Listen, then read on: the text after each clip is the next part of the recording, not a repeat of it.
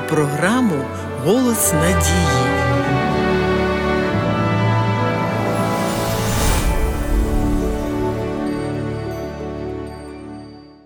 Наставляй малого на добру путь, навіть як постаріється він, не зверне з неї. Цей заклик Соломона адресований батькам. Проте на виховання дитини впливають багато факторів, серед яких не останню роль відіграють кумири.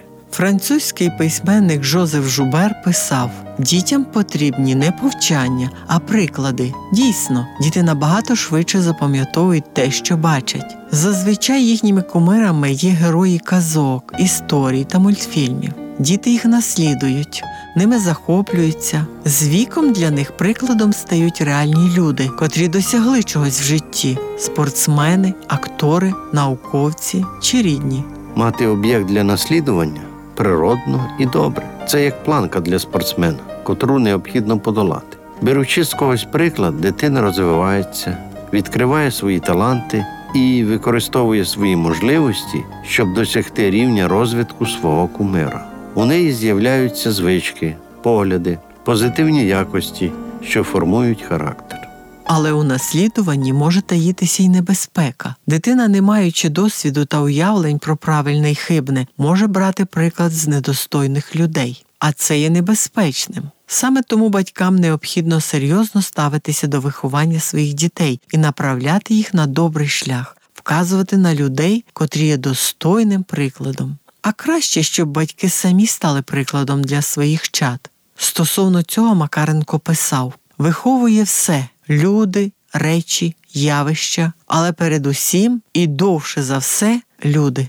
З них на першому місці батьки і педагоги. Виховуючи дітей, голова сім'ї мусить непохитно дотримуватися Божих принципів. А втім, важливо любити своїх дітей. Необхідні виховні заходи слід застосовувати з любов'ю. Не всі діти відразу розуміють, чого від них очікують. У такому разі батькам потрібно виявляти більше терпеливості. Якщо чоловіки послідовно беруть приклад з Ісуса, то створюють атмосферу, в якій домашні почуваються безпечно і надійно.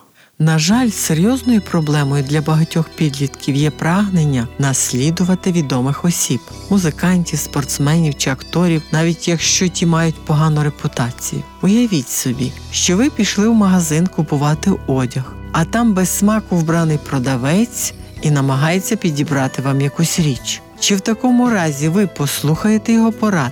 Чому ж тоді дозволяти знаменитостям, котрі вже добре відомі своїм антиморальним поводженням, нав'язувати вам певний стиль поведінки? Помилкою буде вважати, що більшість завжди права. Життєвий досвід переконує, що на це сподіватися не варто.